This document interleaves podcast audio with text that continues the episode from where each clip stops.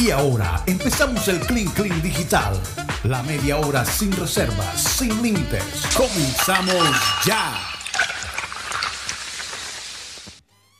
Así es, comenzamos ya nuestro Clean Clean Digital. Gracias por seguirnos.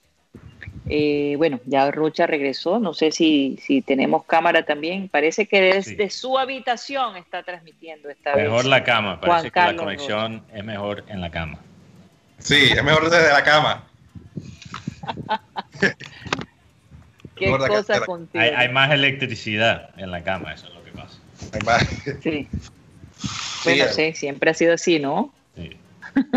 por cierto, vi un, un, artículo, no sé si lo quieren tocar después, de unas sugerencias para tener relaciones eh, triangulares, digamos, de tres personas, de tres personas en la Semana Santa.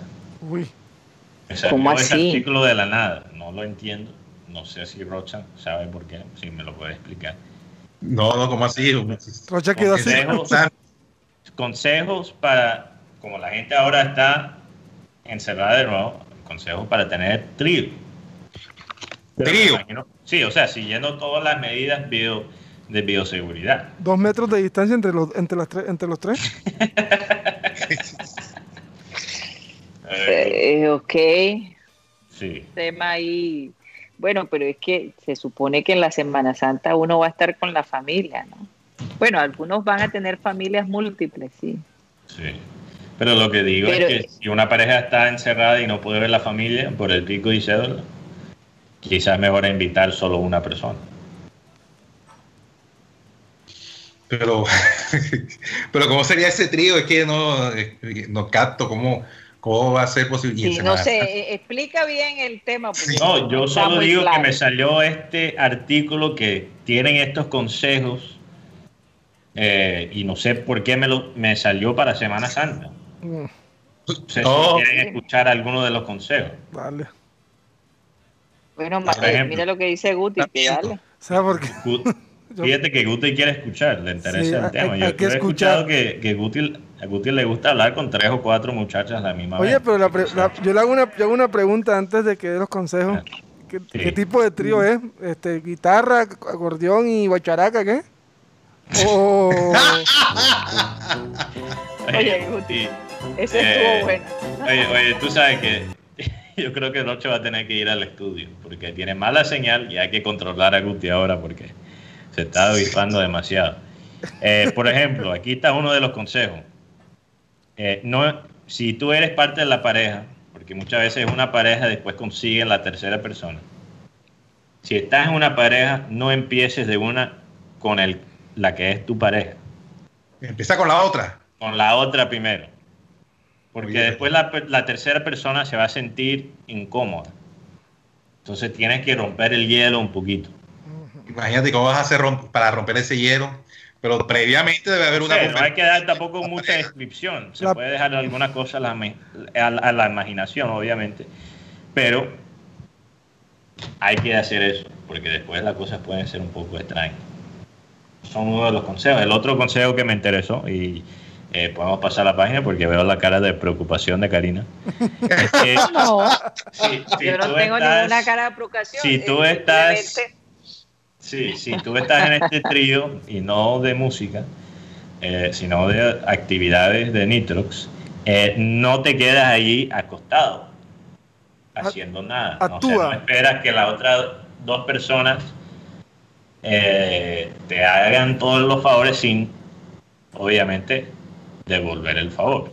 Tienes que ser proactivo, no te puedes quedar ahí como una estrella de mar. Yo, yo te digo sinceramente, yo pienso que los hombres que, pueden manejar dos y tres mujeres, oye, no es fácil. O sea, si ya se quejan con una, ya se quejan con una, imagínate manejar tres.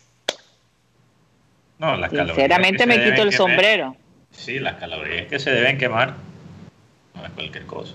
Hay que estar la, y la tentación, todo, la pasión que se puede de pronto ahí, e inclusive hasta los mismos ceros, porque de pronto no, no, no, va, a estar preparada para, para ver su pareja en, en, las mismas acciones o las mismas actitudes que cuando está teniendo intimidad que, que tengan otra persona. De pronto ah, se le despierta lo, lo, lo, agresivo, la coge por los pelos, en fin. La fiera inquieta. la fiera inquieta. Mira, eh, yo te digo una cosa, y hablando, porque hace tiempo ya yo he mencionado esto, que quiero escribir un libro sobre eh, las suegras, ¿no? Y más que todo de la perspectiva de la nuera, de cómo uno eh, como nuera, pues tiene una influencia muy grande en, su esposo, ¿no? Y que realmente este conflicto de años entre la suegra y la nuera es la pelea por el amor de un hombre. Entonces, eh, por eso te digo, me, llama mucho la atención aquellos hombres que, que, quieren manejar más de una relación, porque como te digo, se quejan tanto de las mujeres, de las cantaletas, pero óyeme, eh, complacer a dos mujeres no debe ser tarea fácil. Salomón, ¿cómo hizo? No sé. Salomón tenía mucho dinero. Era un rey. Y tenía, inteligencia, tenía sabiduría, pero terminó diciendo, todo es vanidad. Sí. Así es. Todo, todo básicamente es llevado por la brisa, porque es tan impermanente. Pero, o sea, es muy fácil decir eso cuando ya hiciste feria.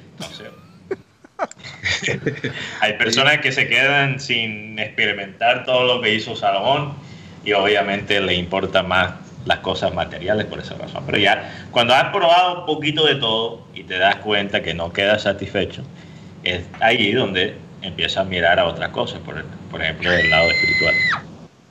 No, y el lado de la comida, recuerden que Salomón, y corrígeme Guti, decía que no hay mejor cosa que una buena bebida y una buena comida, ¿no? Sí, y, también eh. dijo que es mejor tener un bocado de comida pequeño que plato grande en casa de mujer rencillosa.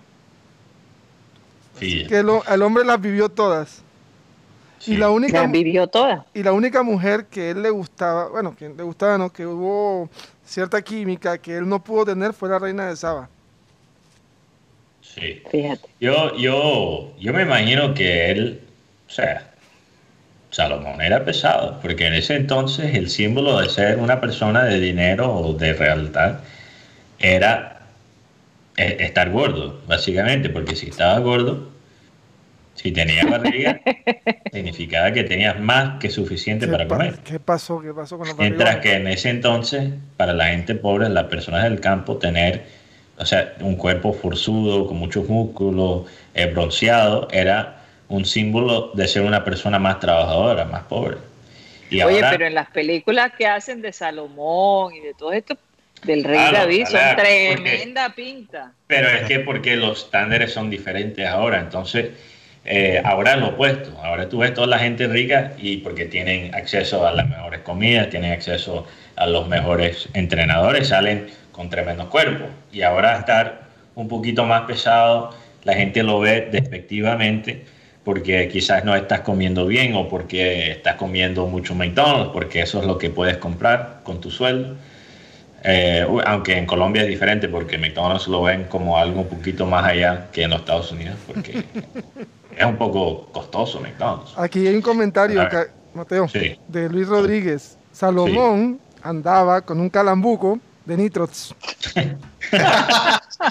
Se necesitaba, tuvo mucho. ¿Cuántos hijos? ¿50? 60. No, hijos como tal no menciona mucho, pero sí menciona que tuvo 700 con y 300 mujeres. Entonces, seguramente todavía mucho más ¿Y hasta qué edad vivió Salomón? Es la pregunta. Y hay Guaraná en el Medio Oriente. Había otras cosas. ¿Hasta, ¿Hasta, qué edad vivió Salomón? eso es lo que te voy a averiguar enseguida porque no, yo creo que eh, Salomón no es que vivió mucho tiempo. Sí. Salomón murió relativamente joven. Sí, la, razón que menciono esto de los pesos es porque hay gente que se atreve a decir que la discriminación entre las personas, entre comillas, gordas, es como algo semejante al racismo. Y para mí eso aunque pienso que es muy, obviamente, muy malo burlarse de la gente por su peso, porque muchas veces la gente no puede controlar eso. No creo que puede decir que es semejante al racismo, cuando literalmente los países eran dominados antes por unos reyes gordos. O sea, la cultura ha tenido mucho poder. 60 años tenía Salomón cuando murió. 60 años, 60 años. Oye, pero tú no sabes que en algunos eh, países en África y en algunas pequeñas aldeas, eh, yo conocí a alguien que fue allá de misionera y ella era bastante delgada. Y cuando la familia donde ella se iba a quedar la vio, dijeron, estamos muy preocupados por tu peso, estás muy flaca.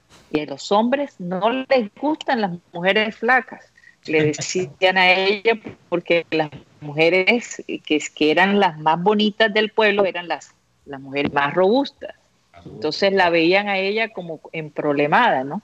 Para Eso es lo otro, es que eh, en, la parte cultural hay, hay tantas diferentes eh, estándares de belleza y más y más, y más eh, como hemos, somos perdón, un, un mundo mucho más globalizado, con conexión al Internet, con las redes sociales, esos estándares se están unificando más y más. Incluso hay casos que, por ejemplo, en Corea del Sur, la operación de, eh, de cirugía plástica más famosa en Corea del Sur es uno para hacer los ojos cerrados más grandes, porque para parecerse más a las mujeres occidentales. O, por ejemplo, las actrices en India que se aclaran la piel para verse más blanca o más europea. Entonces estamos viendo ese estándar de la belleza lastimosamente eh, unificarse y creo que poner más presión sobre las eh, personas, por ejemplo, de países donde la mayoría de la gente es de color. Mira que en Colombia la gente quiere decir, no, en Colombia el racismo no existe. Pero a veces una mamá dice, ay, qué lindo cuando nace blanco y cuando nace negro. La reacción es un poco diferente. Lo trajo un golero. Eh, eso, ocurre.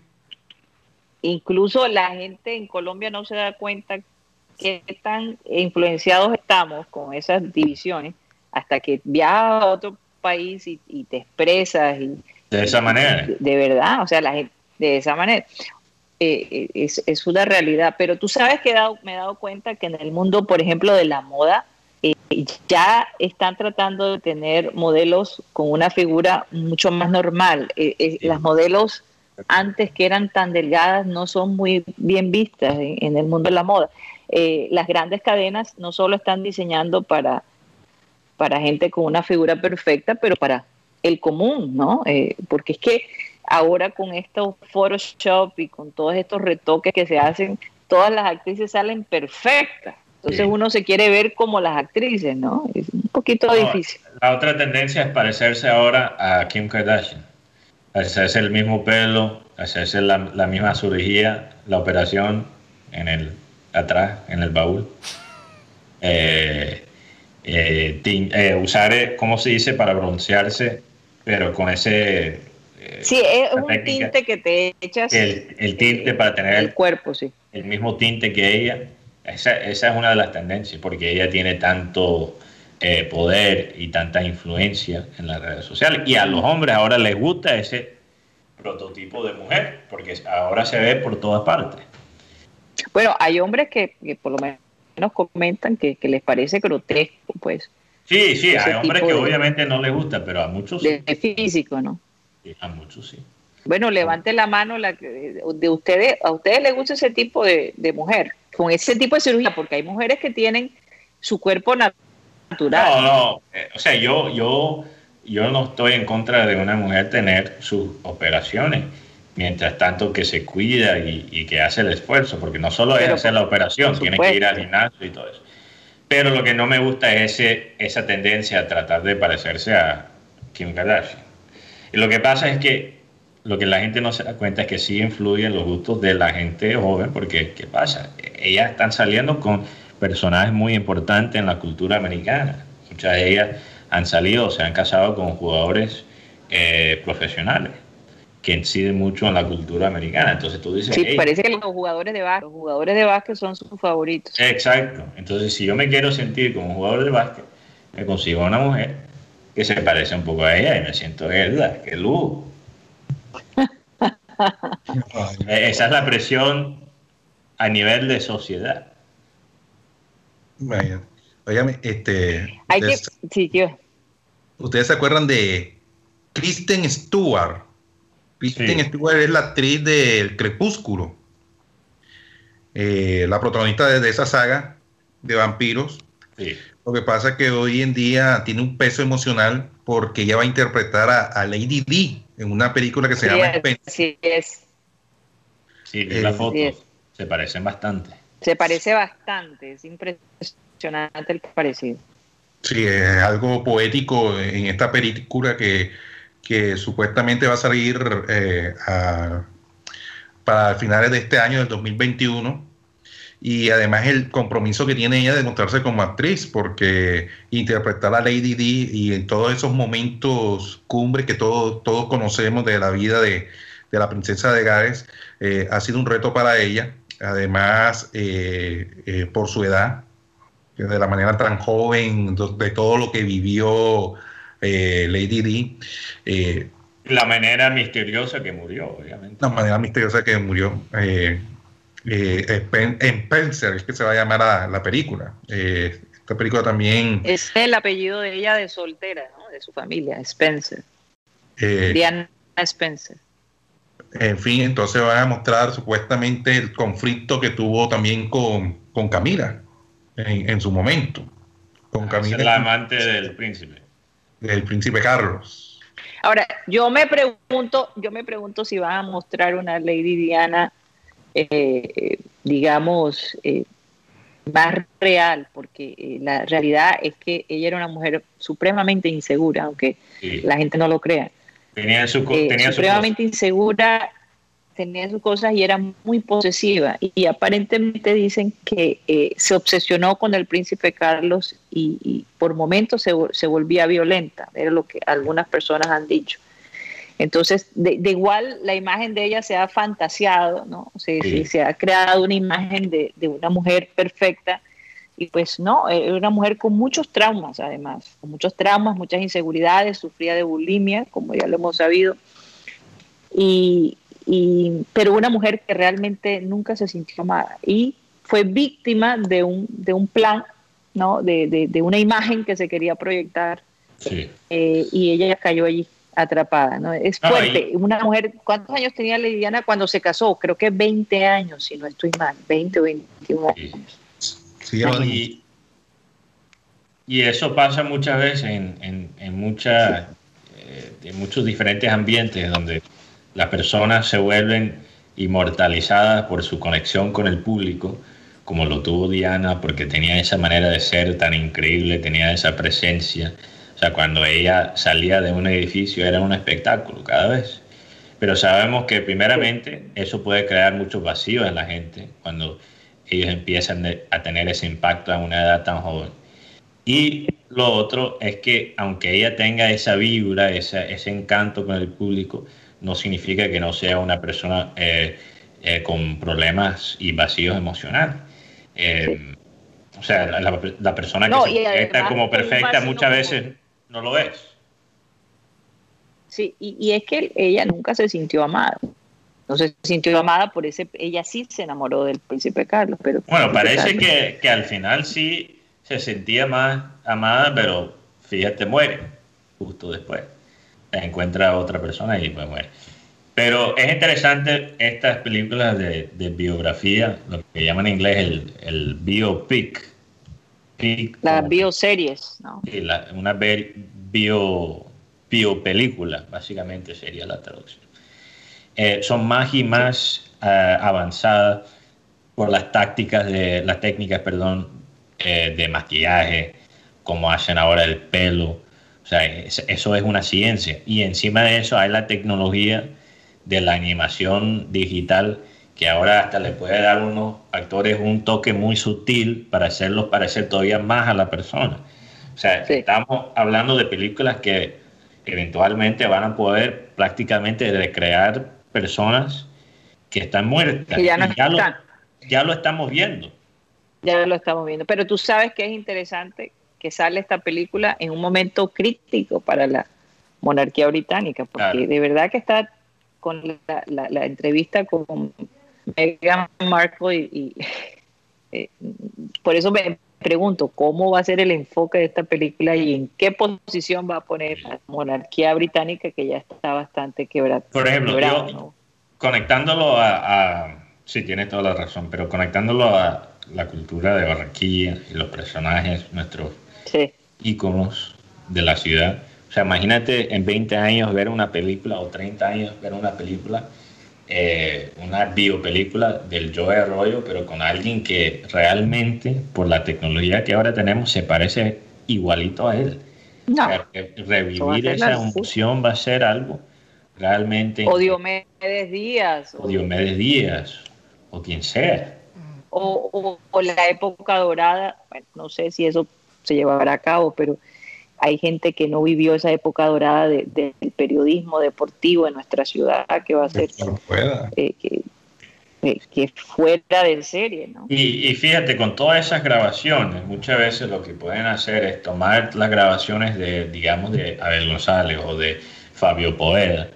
Toma, pueden tomar todas esas grabaciones, alimentarlo a una inteligencia artificial y la, y la inteligencia te puede dar una respuesta a ciertas preguntas como si fuese ellos porque empiezan a notar ciertas tendencias en la manera que se expresan. Que se expresan y que Exacto. Aunque, no sea, aunque no sea algo exacto, podría ser algo semejante a lo que diría la persona. Ahí bueno, pero es lo que está haciendo William Schaffner. Es, exactamente lo que él está haciendo. Exacto. Y, y él tiene secciones largas y donde le entrevistan y le hacen preguntas de todo tipo. ¿no? El, hombre está bastante emocionado con este nuevo proyecto. Eh, bueno, no sé si, si Rocha tenga algo más o, Benjamín para este, concluir nuestro Clean Clean. El día de ayer, eh, oh, Rocha, el día de ayer. Eh, hoy está cumpliendo años Steve Tyler, el legendario cantante de Aerosmith. Ya hace 73 años, Steve Tyler, este cantante de esta de esta agrupación, imagínense, pionera en este género. Eh, por lo menos fue una de las primeras bandas que yo conocí, inclusive veía mucho los videos, que invitaba mucho a, por decir, a la rebeldía, a, buscar el divertinaje. Ya eh, entonces, de los 90. Eh, Steve Tyler, que sí, por años. Ya aparecieron las llaves. y el tipo constantemente se reinventa. Tú sabes que él tiene hijas y, y, ha sido muy interesante su, su, rol como padre. En un principio estuvo ausente, pero logró reconectarse con ellas y, aparentemente, pues, a pesar de que lo vean así de loco, tiene un corazón gigantesco, es un gran abuelo. Y, y, no, y la, la, música de un personaje que, que nunca, sí, que nunca pasa de moda y sus shows y sus conciertos siguen siendo, bueno, ahora en la pandemia, pues me imagino que eso ya no, no se estará efectuando, pero cuando han habido conciertos de él, es una verdadera locura. ¿Recuerdan el, el juego que estaba bastante de moda, Guitar Hero, con la guitarra? Que tú tocabas las canciones con los botones todo eso. Guitar Hero. Eso estaba de moda cuando yo estaba de niño y yo recuerdo que salió en esa época un Guitar Hero de Aerosmith y me aprendí pues, básicamente ahí por ese videojuego aprendí todas las canciones de él. Y su hija Liv Tyler eh, es una muy actriz. sí, muy buena actriz. Ella estuvo en el, en el en el Rey de los Anillos el Señor de los Anillos. Señor perdón señor no y adicionalmente bueno ella ha actuado en muchísimas películas. No, no, sí, ella, muchísimas películas. Ella también estuvo en Armagedón. Inclusive esa película claro fue de, Aerosmith. Sí. La fue Bruce Willis. Ben Affleck. Ben Affleck, no mentira, Ben Affleck no. Eh, eh, esa buena película de ciencia ficción que, que recaudó bastante dinero en, en, esa época, en el fin del mundo. Sí. Yo no sé si a ustedes les pasa, pero yo más y más me siento como en una película de ciencia ficción. O sea, las cosas que estamos viendo hoy en día, eh, carros automatizados, eh, las máscaras que ahora la gente se está poniendo por la pandemia y por el terror que tienen a, los diferentes virus, ahora no solo el COVID, quién sabe, la máscara, la máscara hasta se puede volver algo ya parte de nuestra sociedad después de esta experiencia. Oye, eh, yo, he visto máscaras ahora que las están creando para que nada más tenga el huequito para uno poderse tomar las bebidas. Eso sería buenísimo allá. He, visto videos, he visto videos de máscaras con el hueco para alcohol y para otras vainas que también se absorben por, por la boca. Y estoy hablando no de algo sexual, quiero aclarar, estoy hablando de... Para chupar pitillo. Para, para el time. Ok. Estoy hablando para el, mm, ¿Qué iba a decir? Hablando de, hablando de películas, este, el día de ayer se lanzó en Colombia Godzilla vs. Kong. El día de ayer ha sido la mejor apertura durante esta pandemia. Asistieron 38.200 personas a ver la película en un día. En un jueves promedio de pandemia asisten en el país 12.000 personas. Fíjate. Eh, pero hablando de, sentirse en el futuro, hablando de sentirse en el futuro, vi una historia de un unos vinos que lo mandaron al espacio para hacer la prueba, para, analizar los efectos del espacio con los vinos. Y parece ser que cuando tú mandas un vino al espacio, lo hace envejecer tres o cuatro años más rápido. Y que los sabores Eso sí es tremendo. Los sabores son todavía mejores, porque hicieron una prueba con gente que eran expertos en vino, pero no sabían que una botella estaba que, lo había mandado al espacio. Entonces tienen una versión que se quedó en la Tierra y una versión que se, que se fue al espacio. Y el vino que se fue al espacio fue más rico que el que se quedó en la Tierra. Y sabía como un vino todavía más viejo. Añejo. Oigan, yo sé que Rodolfo, Rodolfo Herrera nos mandó una nota y en medio de todo, hombre, el, el hijo de Rodolfo Herrera se gradúa hoy de manera digital Queremos mandarle un saludo especial a él. No sé, Tom, si tienes allí el comunicado que nos mandó Rodolfo. Es el primero de, sus hijos que se gradúan, ¿no? No, que, que, en el momento no hay nada aquí. Él lo puso en el chat de nosotros, del, grupo de, panel. No, sé si nos puedes dar los detalles. que no tengo acceso en este momento a, mi celular. Karina, yo me voy a, robar otro, no estoy mal. otro punto, porque ayer, ayer recibió su diploma de administradora de empresa mi hermana mayor, entonces quiero felicitarla. Ah, felicitaciones. hombre, claro que ¿A tu hermana? Sí, mi hermana mayor, que ella, su sueño siempre fue ser profesional y gracias a Dios lo ha podido conseguir. Qué bien, qué bien. Bueno, felicitaciones a la hermana de Guti y el hijo de Rodo. Y ojalá que. De, el hijo de Rodolfo que se graduó, se graduó y están celebrando en este momento ah, su graduación. Un saludo especial para toda la familia. O sea que hay, pastel doble. Uy, sí. el pudín de Rodo y el pudín del hijo. Claro bueno, por cierto que él dijo, eh, eh, el pudín de, de, Rodo llegó ayer. Ahí nos mandó fotos de parte de satélite. Uy, no, qué antojo me dio enseguida. cuando voy a sacar... cuando regresemos, cuando regresemos y estemos todos juntos, pues hay que, hay que celebrar. Sí, y que Rodo nos cuenta... Hay que celebrar la vida. Sí, y, y, de, y que Rodo nos cuenta el lunes de que se graduó el hijo, obviamente, porque queremos escuchar eso. Eh, para finalizar, yo voy a recomendarle a la gente una serie, una serie que, que... Ajá, yo vi que estabas recomendándonos una serie. ¿Cuál fue eh, esa? Esa es la serie ¿Quién mató a Sara? Que está en Netflix. Es una serie mexicana con el protagonista Manolo Cardona. Eh, es excelente. Inclusive muchos la comparan en la época de los 90, que muy parecida ¿por qué mataron a Betty si era tan buena muchacha? Yo, la verdad, yo me, me, me acordaba de esa serie. Eso lo daban a las martes, a 8 y 30 de la noche, recuerdo yo. Eh, eh, que era una, una muchacha de, oficios varios, fue porque, porque era, al final no, recuerdo muy bien la trama, pero le recomiendo la, la serie esta por ¿Quién mató a Sara? protagonizada por Manolo, Cardona. Eh, adicionalmente, en redes sociales están pidiendo que se haga la segunda, la segunda temporada. Esta serie apenas se estrenó, fue el, el 23, en esta semana está recién estrenada esta, esta serie y es bastante tendencia, bastante comentada en, las diferentes redes y, además la actuación de, del colombiano Manolo Cardona. Óyeme, hay que, hay que revisar a ver qué nuevo hay en Netflix. Y yo, yo voy a recomendar sitios donde voy a recomendar una serie también. Ahora sí, aquí la pista. Sí. para que la gente se quede en la casa aprovechando este tiempo de... Esta, esta, no lo he terminado, pero mm, me parece bastante interesante. Quizás a Rocha le interesa también. Eh, no estoy completamente seguro que esté en el Netflix de Colombia, pero sé que está en el Netflix de eh, Estados Unidos, pero estoy casi seguro que está en el de Colombia. Y se llama, en, bueno, en inglés, The Naked Director, en español, se llama El Director en Cuero. Director en cuero. o desnudo, desnudo. Desnudo, perdón, el director desnudo. Y la razón que se llama el director desnudo es porque se, es una serie eh, que se trata de una persona real en Japón eh, que fue básicamente el primer director de porno que realmente disparó la industria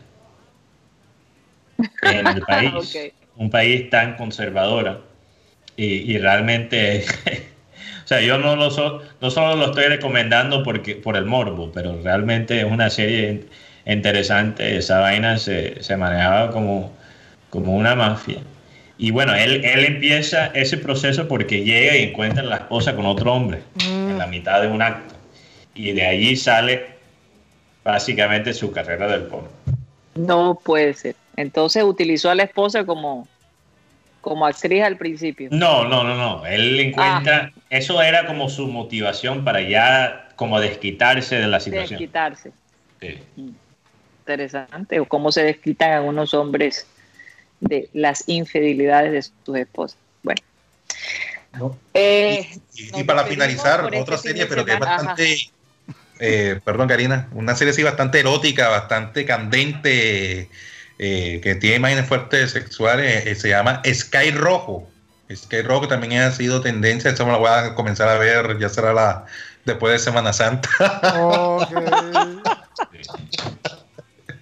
Él se ríe solo, no sé por qué. Cándido Runcho aquí está pidiendo libros, porque hay vida después de Netflix. y estoy completamente de acuerdo contigo, Cándido. Eh, el lunes llego con varios libros que quiero recomendar recomendar, perdón. Ahora mismo estoy leyendo uno de fantasía que, bueno, no había hecho por mucho tiempo, desde que era más pelado, eh, pero es la, la, serie de libros de la serie The Witcher, que está en Netflix. Eh, que básicamente esa serie es videojuego, es serie de Netflix y es libro también. Entonces ahora estoy leyendo esos libros y, y la realidad es que aunque sea un libro de fantasía, la calidad de la, del escrito. El escrito es muy, muy buena y me encantan cosas y es que, yo creo que, que esos temas, esos temas te sacan de la realidad un poquito. Sí, sí, A veces. Y, yo, yo siempre he sido, eh, siempre me ha gustado más, por lo menos últimamente, eh, los libros más realistas, porque incluso la gente se olvida que el realismo mágico es más, es más realismo que mágico. También me gusta el realismo mágico, obviamente. Pero el libro de fantasía no me había metido en ese mundo por mucho, mucho tiempo. Y creo que en, estos tiempos de pandemia vale la pena analizar esos géneros, porque como tú dices, Caniente, es una manera de explorar. Desestresa. Te desestresa y es una manera de explorar cosas que existen en nuestro mundo pero en un ambiente diferente, entonces no hay esa, esa prevención. Así es. Bueno, la próxima semana prometemos tener una lista de libros interesantes para que se distraigan. Eh, lo bueno es que no se ha prohibido eh, hacer ejercicio ¿no? Al, al, aire libre, o sea, no hay pico y cédula al respecto. Tengo entendido que las personas, por ejemplo, no sé cómo, cómo estará funcionando lo de, tendremos que preguntar la Liga de Tenis del Atlántico, sí, hay algunas restricciones con esto del pico y cédula o la gente sigue yendo a, jugar tenis, porque sobre todo este tipo de, deportes, ¿no? que son individuales. Bueno, nos despedimos ahora sí, esperamos que de verdad hayan disfrutado el tiempo con nosotros. Les recomendamos que, que la cojan suave este fin de semana, que no exageren. Vamos a tratar de bajar esos números que, nos que nos tiene a todos realmente alarmados, sobre todo para evitar ir a esa, al hospital y, encontrarse con que no hay un cupo, no hay una cama para ti. Así que eh, vamos a pedirle, como siempre, a nuestro amado Abel González que por favor despida el programa el día de hoy. Porque tú creaste todas las cosas y por tu voluntad existen y fueron creadas. Cuando yo leo estos versículos sobre el poder de Dios y la magnitud de su obra, y uno a veces tan cretino cree que Dios no existe o que es una burla y se burlan de Dios. No os burléis de Dios. Podéis vivir sin Él, pero no contra Él. Tengan cuidado. Amén. Señoras y señores, créanlo, pero se nos acabó el time. Satellite, satellite, satellite, satellite.